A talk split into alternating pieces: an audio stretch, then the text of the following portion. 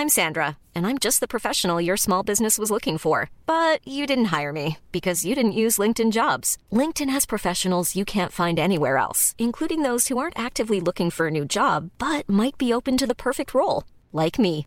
In a given month, over 70% of LinkedIn users don't visit other leading job sites. So if you're not looking on LinkedIn, you'll miss out on great candidates like Sandra. Start hiring professionals like a professional. Post your free job on linkedin.com/people today.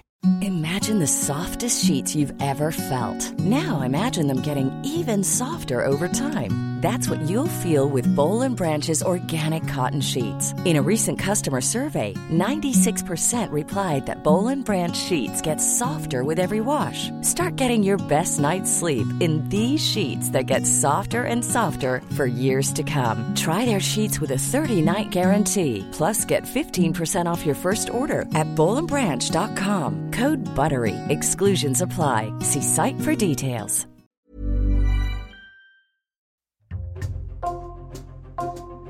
Bonjour, c'est Jules Lavie pour Code Source, le podcast d'actualité du Parisien. Le 9 septembre, Le Parisien a raconté comment l'écrivain Alexandre Jardin, 58 ans, s'est mis à dos une très grande partie de sa famille. Alexandre Jardin qui vient de publier un nouveau livre intitulé Frères le 6 septembre. En cause, ses romans qui, depuis 2005, évoquent sa famille en parlant de faits réels, comme les suicides de son demi-frère et de l'un de ses oncles, mais en y ajoutant des éléments inventés pour rendre les histoires plus intéressantes. Plusieurs membres de la famille Jardin ne supportent pas ce mélange des genres. Cet épisode de Code Source est raconté par l'auteur de cet article, Yves Jéglet, et le point de départ de ce sujet est en fait un mail envoyé à l'équipe de Code Source.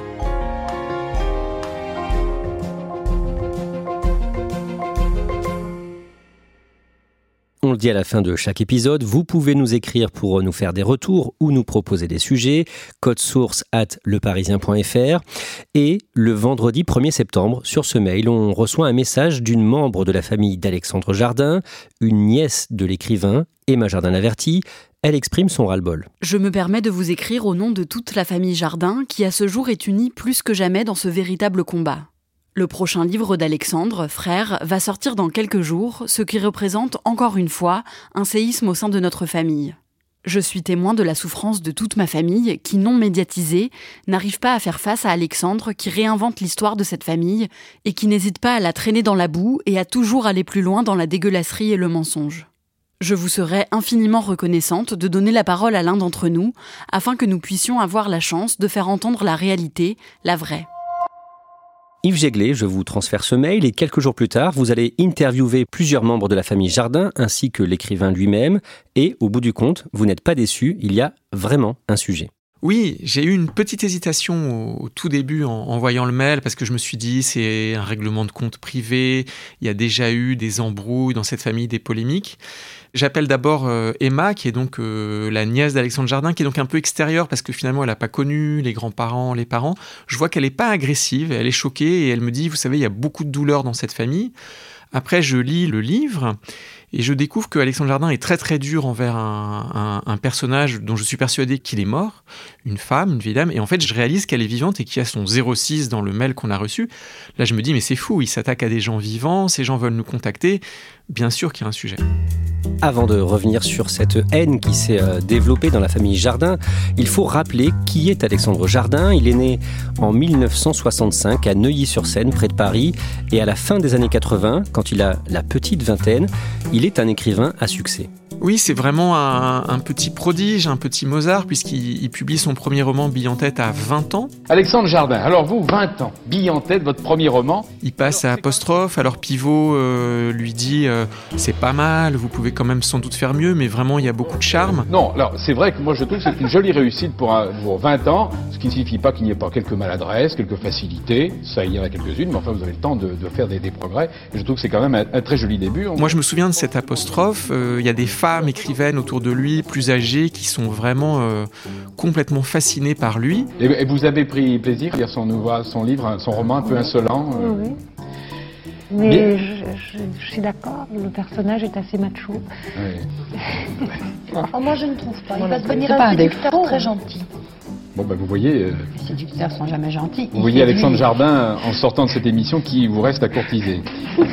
C'est vraiment ce qu'on appelle un, un beau gosse. Il est brun, il a les cheveux assez longs, il fait très jeune, il fait même plus jeune que son âge. Il n'est pas très grand, mais il a une voix euh, charmante, rieuse, malicieuse. Il pourrait presque avoir un côté beau ténébreux, jeune premier, sauf qu'il est drôle, très facétieux. À quel âge vouliez-vous devenir écrivain? Oh, je ne voulais surtout pas devenir écrivain. Ça Non? me semblait un métier terrible. Je n'avais pas du tout envie de m'aventurer là-dedans. Je ne sais pas pourquoi j'avais eu une très sale image de, de cette profession. C'est Parce que quand on disait écrivain, je pensais à quelqu'un de blafard, de- d'un peu gémissant et rampant.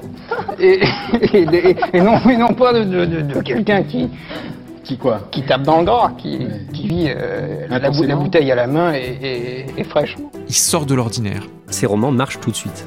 Ces romans, euh, oui, rencontrent vraiment un grand succès, très grand public, populaire, parce qu'il a trouvé un truc. C'est le jeune homme qui va défendre euh, le romantisme, la conjugalité, à une époque où c'est pas euh, vraiment euh, dans l'air du temps, surtout dans la bouche d'un d'un jeune homme comme ça de 20 ans.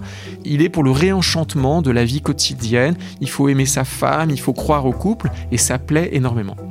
Donc il remporte le prix du premier roman avec son premier livre Bille en tête, et puis à 23 ans, il remporte le prix Femina, qui est un prix euh, important, avec le Zèbre, qui est déjà dédié en partie à son père.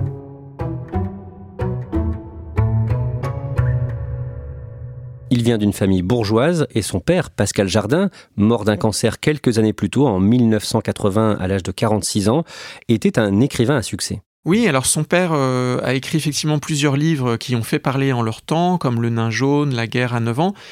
Il a surtout eu beaucoup de succès comme scénariste. Il a signé un nombre euh, incroyable de scénarios du cinéma français populaire. Il a fait aussi bien euh, presque tous les Angéliques, mais il a été euh, nommé au, au César du meilleur scénario original pour Le Vieux Fusil de Robert Enrico.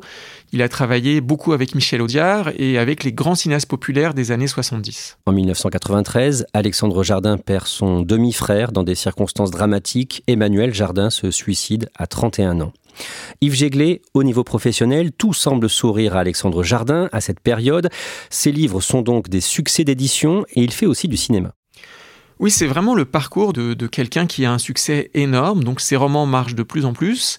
Donc son roman Fanfan, il va l'adapter et le mettre en scène lui-même, avec Sophie Marceau et Vincent Pérez, qui sont un peu à cette époque euh, vraiment le couple, la plus belle femme, le jeune premier. Alexandre Jardin réalise et puis va faire après un autre film, trois ans après. Donc c'est une période où il est présent vraiment sur tous les fronts. Il a été chroniqueur euh, sur Canal+, on le voit tout le temps, partout. Pendant les années 2000, en 2005, l'écrivain parle de sa famille dans un livre choc, Le roman des jardins. Il dit quoi en résumé? Il casse l'image qu'il avait de, jeune homme euh, complètement fasciné par la fidélité, la conjugalité. Il dit à l'époque qu'il va parler de choses vraies et difficiles. Notamment, il va parler de sa grand-mère en racontant des, choses extrêmement triviales. Surtout, ses grands-parents étaient des grands bourgeois, hein, euh, des gens assez connus, qui avaient beaucoup d'argent. Il raconte par exemple hein, euh, qu'il y avait un petit cabanon au fond du jardin, alors d'une très grande villa euh, qui s'appelait la Mandragore au bord du lac Léman. On est vraiment chez les gens très riches, hein, presque ce qu'on appellerait aujourd'hui les super riches. Et, dans ce cabanon se passaient des scènes sexuelles, sadomasochistes, et jamais entre mari et femme. Puis il raconte des choses à dormir debout, on l'apprendra un peu plus tard, mais qu'il décrit comme vrai, que sa grand-mère, pour maigrir, s'était introduit elle-même un verre solitaire. Quelque chose qui tombe un peu de nulle part, mais voilà des choses comme ça. Il parle de sa mère qui aurait inspiré euh, le personnage joué par Romy Schneider dans César et Rosalie, qui est donc une, femme entre deux hommes qui a du mal à choisir, et c'est le type d'amour que vivait la mère d'Alexandre Jardin. Dans ce livre, Le roman des jardins, Alexandre Jardin écrit quelque chose de tout à fait surprenant sur la conception de son petit frère, Frédéric Jardin. Oui, alors un des nombreux secrets de famille, mais qui n'en est pas un, puis qui depuis a été contesté, c'est que euh, il le raconte, mais ça personne ne le nie dans la famille, que Pascal Jardin, le père d'Alexandre, était très proche de Claude Sautet, le, cinéaste, et lui aurait dit mais il faut que tu fasses un enfant euh, avec ma femme, aussi choquant que ça paraisse. Hein. Et donc Claude Sautet a cru très longtemps, jusqu'à sa mort, qu'il était le père de Frédéric Jardin, le petit frère d'Alexandre. Ce qui est sûr, c'est que le cinéaste Claude Sauté croyait en effet être le père de Frédéric Jardin, ce qui n'était finalement pas le cas puisque des tests ADN ont prouvé que ce n'était pas le cas. Le samedi 8 octobre 2005, le soir, Alexandre Jardin est l'invité de l'émission de Thierry Ardisson sur France 2. Tout le monde en parle. Voici Alexandre Jardin. Thierry Ardisson le lance sur les horreurs qu'il raconte sur sa famille dans le livre. Oui, donc Alexandre Jardin répond en disant euh, bah, J'ai décidé de ne plus être euh, ce jeune premier, euh, cet enfant sage, parce que de toute façon, j'étais quelqu'un de dépressif, j'étais pas à l'aise dans cette famille. J'ai décidé de dire enfin la vérité sur les miens, qui ne sont pas tout ce qu'il raconte, puisque la famille Jardin est connue. Et donc voilà, il y a tout un développement. Et donc Ardisson s'amuse en citant des exemples, justement, de cette grand-mère qui faisait des choses un peu folles. et Alexandre dit oui, oui, j'ai voulu raconter tout ça. Mais il y a eu des problèmes, la famille a réagi comment? Ma famille a, réagi d'une façon complètement double. Il y a eu tous ceux qui, qui au fond, attendaient ce livre. Ouais. ma mère, par exemple, m'a dit profondément, c'est formidable que tu l'écrives. Et puis il y a eu tous ceux que je comprends, qui ont été dans le déni. Au bout de longues minutes d'interview, Yves Jéglé, Thierry Ardisson fait une surprise à Alexandre Jardin. Il est là, voici Stéphane Jardin. Il fait venir en plateau Stéphane, qui est donc le cousin euh, germain d'Alexandre. Ils ont été très proches enfants, euh, même jeunes, ils sont très bien entendus. Mais Stéphane est absolument furieux de l'apparition de ce livre et il vient dire sa vérité. Le problème n'est pas venu de ce qu'Alexandre a écrit. Alexandre a décidé d'écrire un roman, il s'appelle Le roman des jardins, et euh, j'étais tout disposé, et c'est pour ça qu'il n'a jamais eu d'action en justice à ce jour contre lui, à lui concéder le droit d'écrire un roman. Simplement, toute la promotion a été faite sur C'est la vérité. À l'instant, il vient de vous assurer que tout ce qu'il vient de vous dire est vrai. Euh, or, une fois encore, c'est faux. Concernant mon père, j'ai dit c'est grave, pourquoi? Parce qu'effectivement, dans ce roman, il y a un certain nombre d'éléments qui sont vrais. En règle générale, des drames qu'Alexandre, comme nous, a mal vécu. Mais aujourd'hui, euh, je ne peux pas laisser mes enfants, euh, et les tiens non plus, euh, découvrir leur famille avec ce regard-là. Pour moi, c'est un livre psychanalytique, et c'est ton droit, absolument, le plus strict. Simplement, tu n'as pas le droit de dire que c'est la vérité, tu n'as pas le droit de faire croire à l'ensemble des gens qui regardent des émissions de télévision à haute audience que c'est la vérité. En 2011, Alexandre Jardin écrit un livre sur son grand-père, livre intitulé Des gens très bien, un titre ironique puisque son grand-père a travaillé pour le régime de Vichy pendant la Seconde Guerre mondiale. Euh, oui, Jean Jardin est directeur de cabinet de, Pierre Laval, qui est chef du gouvernement. En 1942, euh, il a été nommé avant la rafle du Veldiv, donc euh, Alexandre Jardin le décrit comme une sorte d'échman français, il emploie ce mot de manière très forte. Il dit qu'il a été l'un des grands ordonnateurs de la rafle, donc ça crée une très grosse polémique. Après, ce qu'il faut savoir, c'est que Jean Jardin était quelqu'un de très connu déjà des milieux intellectuels. Pierre Assouline lui avait consacré une biographie beaucoup plus tôt, en 1986 qui s'appelait Une éminence grise, où, il montrait un peu toutes les zones grises de la collaboration. Euh, c'est-à-dire que Jean Jardin était euh, certes quelqu'un de très proche de Pierre Laval, mais qu'il aurait aussi sauvé des juifs. Euh, en tout cas, au moment de cette polémique, des grands historiens, euh, des experts sont intervenus. Robert Paxton, qui est le grand spécialiste américain de Vichy, a dit non, Alexandre Jardin exagère, euh, Jean Jardin n'avait pas euh, vraiment ce pouvoir, même si c'était pas forcément effectivement quelqu'un de très bien. Donc le titre des gens très bien a, raison d'être ironique. Mais Serge Klarsfeld, qui est aussi le, président de l'association des, fils et filles des enfants de déportés, qui est vraiment l'autorité pour toutes ces questions, a été consulté à l'époque et a dit je crois que Jean Jardin n'était pas si influent que ça. Donc sur le plan historique, Alexandre Jardin a plutôt été désavoué, mais sa position à lui, c'est de dire mon grand-père qui a eu une image de vénération, il se trouve qu'en 1942, il était le bras droit du chef du gouvernement au moment de la rafle du Veldiv, et moi, Alexandre, je ne peux pas le supporter. C'est ça qu'il répète pendant tout ce livre. Yves Jéglé, dans les années qui suivent, les livres d'Alexandre Jardin n'ont pas le même succès que ses premiers romans. Non, c'est quelqu'un qui s'est beaucoup cherché en fait. Il a eu d'abord cette première veine euh, romantique, euh, voilà, sur le couple, l'éloge du couple. Ensuite, il va euh, attaquer sa famille sur des, livres un peu choc vérité. Et puis, il tente des sortes de, de séries, d'autres thématiques où finalement ça n'imprime pas, si je puis dire. on va beaucoup moins parler de lui. Dans les années 2010, Alexandre Jardin se lance dans le milieu associatif. Oui, alors est-ce que c'est lié au, fait que ses livres se vendent moins On ne sait pas. En tout cas, ce qui est sûr, c'est qu'il y a une sincérité chez lui. Il décide de vraiment mettre les, mains dans le cambouis du monde réel, de sortir de sa tour d'ivoire d'écrivain. Donc, dans un premier temps, il crée une association pour faire lire voilà, des enfants de, migrants, des enfants qui n'ont pas les moyens. Il, va consacrer beaucoup de temps, d'énergie euh, à tout ça. Il le fait extrêmement sérieusement. Et puis, ça ne va pas lui suffire. Après, il veut s'engager en politique. Donc il crée une autre association qui s'appelle Bleu, Blanc, Zèbre. Il est euh, un peu dégoûté par la, politique, il trouve que rien ne bouge. Et donc il va essayer de fédérer une, société civile où lui est souvent à l'initiative de projets euh, qu'après il ne suit pas forcément, mais où vraiment il va lancer des sortes d'états généraux de, ce qu'il faudrait faire en France. il va essayer de se présenter à l'élection présidentielle de 2017, mais il n'obtiendra pas suffisamment de parrainage. Yves Jéglet, on en revient au début de ce podcast. Le 1er septembre, la nièce d'Alexandre Jardin écrit à l'équipe de Code Source quelques jours avant la sortie prévue du nouveau livre de l'écrivain. Vous l'appelez? Elle vous dit quoi? Ben, Elle me dit que toute la famille est choquée, elle, c'est la plus jeune, c'est la nièce d'Alexandre, donc elle n'a pas connu ces vieilles histoires de famille, donc elle se sent euh, plus distante, mais elle me dit, voilà, ma grand-mère euh, ne sait pas se avec les réseaux sociaux, euh, moi je représente d'autres personnes de ma famille qui pourront vous parler. Alexandre, à nouveau, nous fait énormément souffrir. Il faudrait qu'il se rende compte qu'il est en train de détruire sa famille. Il parle de gens vivants, de gens morts. Il raconte des choses qui sont fausses, c'est ce qu'elle me dit. Nous ne pensons pas à une procédure judiciaire, mais on voudrait lui dire arrête d'oublier que tu t'adresses à des gens qui sont vivants et qui sont blessés. Vous appelez aussi le cousin d'Alexandre Jardin, Stéphane, qui était en 2005 dans l'émission de Thierry Ardisson, et il est encore plus remonté qu'avant contre l'écrivain. Il est encore plus en colère parce que euh, il comprend pas pourquoi Alexandre, à nouveau, dans Frères, raconte dans de multiples scènes euh, ce suicide de Simon dont il a déjà parlé euh, souvent et où il redit à chaque fois les barésies. Euh. et du coup, Stéphane me dit mais, mais est-ce que vous pouvez vous mettre dans ma tête? C'est-à-dire qu'il est allé lui carrément voir la police de Genève, il a eu accès au PV, donc ça je ne peux pas le, le prouver, mais en tout cas il dit oui mon père s'est suicidé, oui mon père avait une sexualité très complexe, on ne sait pas vraiment ce qui s'est passé, mais j'ai la certitude, parce que j'ai eu accès au PV de la police de Genève, il n'était pas déguisé en travesti. En gros, il me dit, c'est déjà une tragédie atroce pour moi, comment vous voulez que je parle de ça à mes enfants? Et en plus, Alexandre en fait une sorte de pute de Pigalle. C'est l'expression qu'il emploie. Et donc, il est hors de lui. Le nouveau livre d'Alexandre Jardin, apparaître le 6 septembre, est donc intitulé Frère, frère au pluriel.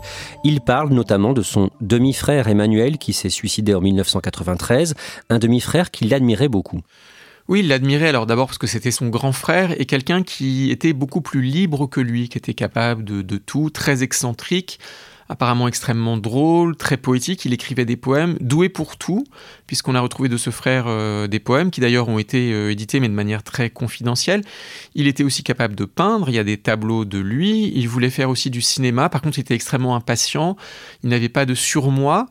Et en même temps, ce frère était quelqu'un qui avait tous les talents, mais qui ne les a pas fait fructifier.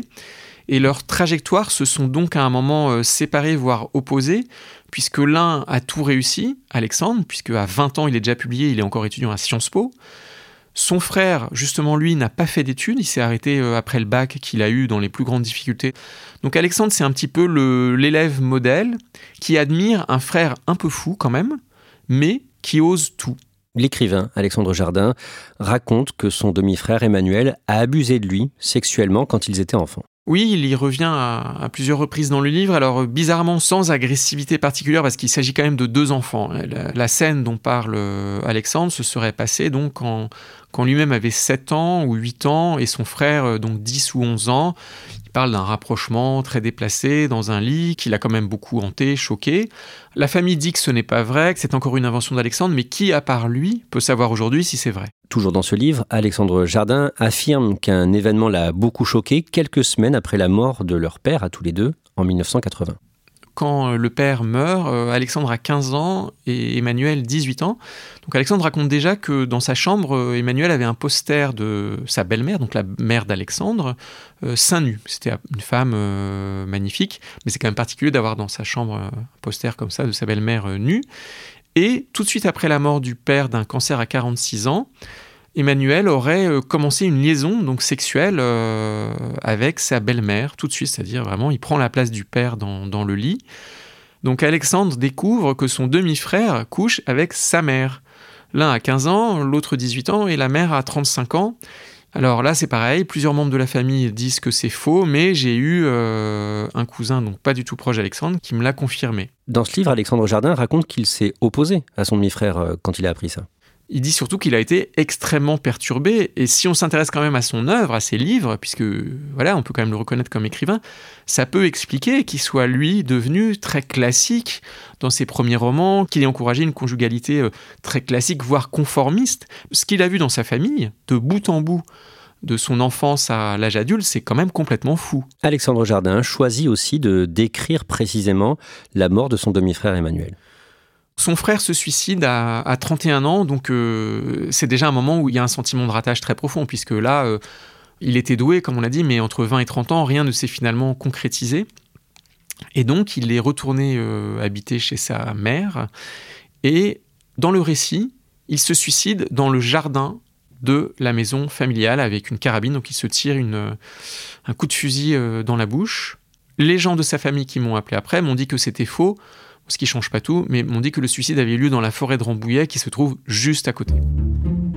Yves Jéglet, vous avez pu parler à la mère d'Emmanuel, elle s'appelle Claudine, elle a 88 ans, qu'est-ce qu'elle dit de ce livre? Qu'est-ce qu'elle ressent aujourd'hui? Alors d'abord je, souhaitais lui parler parce que c'est la femme vivante en plus surtout la plus attaquée dans le livre.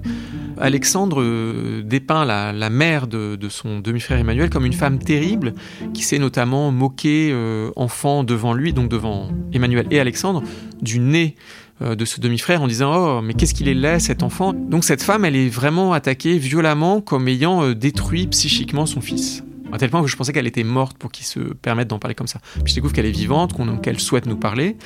Et donc, elle me donne une toute autre version. Après, je sens quand même à sa voix, et quand elle parle d'Alexandre, que c'est quelqu'un d'effectivement euh, très moqueur.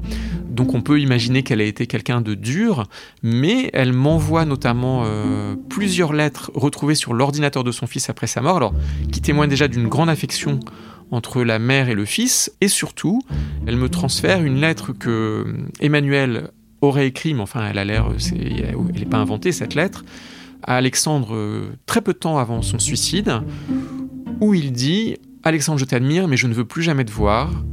D'abord parce que ta réussite m'est insupportable à moi qui ai tout raté, mais surtout, tu as fait en sorte de m'isoler.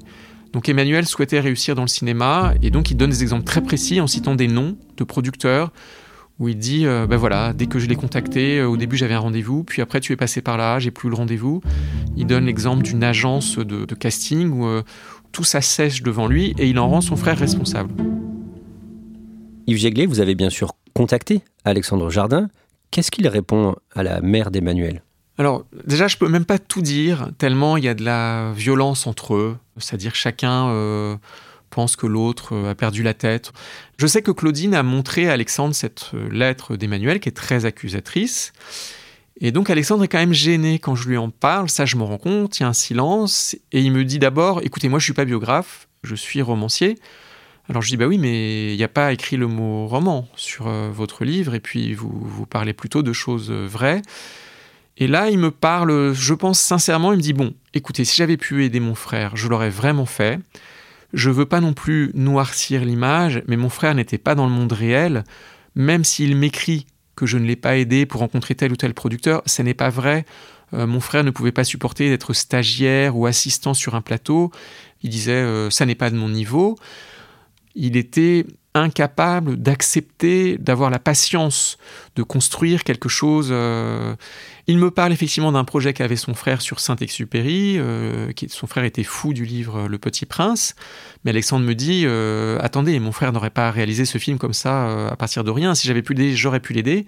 Mais il voulait aller beaucoup trop vite. ça n'est pas ma responsabilité. Et au-delà de ça, Alexandre Jardin, qu'est-ce qu'il dit de la douleur de sa famille, de ses cousins, de ses nièces? Il la comprend, il m'a dit ça secoue, dans une famille, c'est le, mot qu'il emploie. Donc ce qui est important, je trouve, quand on parle des jardins, c'est que tous souffrent. Alexandre aussi. Si Alexandre Jardin écrit ce livre, c'est parce qu'il éprouve une culpabilité vis-à-vis de ce frère, c'est sûr. Il pense qu'il aurait pu l'aider davantage au moment de ses crises suicidaires. Et il y a peut-être aussi une culpabilité de celui qui a réussi sa vie si facilement, entre guillemets, et brillamment, alors que ce frère, à 31 ans, n'avait, rien produit d'important. Après, il m'a dit une chose, il m'a dit, vous savez, ma famille, elle est quand même liée, quoi qu'on en dise, à Vichy. Donc Alexandre comprend que sa famille euh, soit choquée, pas d'accord avec lui, euh, mais il ne supporte plus cette image euh, des jardins comme un monde ensoleillé, littéraire, solaire, alors que pour lui, il y a cette tâche originelle et très grave de la collaboration. Yves Jéglé, avant l'été, trois mois avant la sortie de Frères, Alexandre Jardin avait présenté son livre devant un parterre de libraires, rencontre organisée par son éditeur, une dizaine de minutes de questions-réponses au micro avec un, animateur sur le plateau. La vidéo est disponible sur YouTube. Il est comment? Ben, On voit qu'il est très ému, il est souvent euh, au bord des larmes, il doit se contenir. On voit qu'il est lui-même extrêmement remué par tout ça. Je déteste notre époque qui déculpabilise. J'ai été coupable de ne pas faire ce qu'il fallait à l'époque. Je crois qu'on n'est jamais assez responsable de ce qu'on aime. Et aujourd'hui, j'accepte de vivre avec une culpabilité assumée. Je n'ai pas fait ce qu'il fallait. Ce qui est troublant, c'est qu'il revient sans cesse sur ces détails les plus trash et qui, selon la famille en tout cas, dont certains sont faux. Quand on perd notre père, j'ai 15 ans, lui en a 18. Au bout de trois semaines, il est pimpant. Je découvre qu'il couche avec la dernière femme de papa je vais le voir et je lui dis c'est pas possible. Tu vas crever. Tu, tu, tu, peux pas coucher avec la femme de papa. C'est extrêmement dangereux. Et il me répond tu as raison, c'est extrêmement dangereux. C'est pour ça que c'est bon. Yves Jéglé, votre article sort le samedi 9 septembre, trois jours donc après la publication de Frères. En résumé, vous racontez ce que vous venez de nous dire, cette haine qui s'est amplifiée au sein de la famille Jardin contre Alexandre Jardin, cette rupture entre l'écrivain et le reste de sa famille. Est-ce que vous avez eu des réactions une fois votre article paru? Oui, j'en ai eu plusieurs. Euh, ils m'ont rappelé en général, euh, la mère, le, cousin. Ils étaient quand même plutôt satisfaits d'avoir été euh, entendus. Ce qui m'a surpris, c'est que j'ai été aussi contacté par euh, une amie très proche de la famille, euh, qui était l'avocate de Pascal Jardin, donc le père d'Alexandre. Elle m'a dit, je connais Alexandre depuis euh, qu'il a 7 ans, je vais absolument vous parler. Et elle me dit, écoutez, ce qui est insupportable, c'est que moi, j'ai passé tous mes week-ends dans cette fameuse maison, la Mandragore. D'ailleurs, on y voyait très rarement Alexandre parce que sa mère n'était pas vraiment acceptée par Jean Jardin. Il se venge donc de tout ça. Il a beaucoup souffert enfant. Et elle me dit, moi, je voudrais vous dire que cette famille, elle était merveilleuse. Quiconque avait déjeuné une fois avec Jean Jardin ne rêvait que de le revoir. On voyait défiler des gens très brillants, des écrivains, des politiques. C'était des gens, oui, excentriques, mais qui avaient un sens incroyable de la fantaisie, de la fête et du bonheur.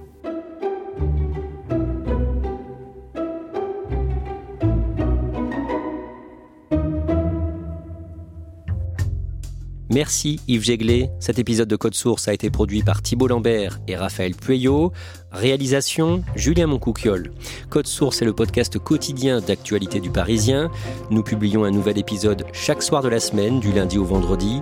Pour nous retrouver facilement, abonnez-vous sur une application audio comme Apple Podcast, Google Podcast ou encore Amazon Music. Vous pouvez nous écrire pour nous faire des retours ou nous proposer des sujets. Code source at leparisien.fr.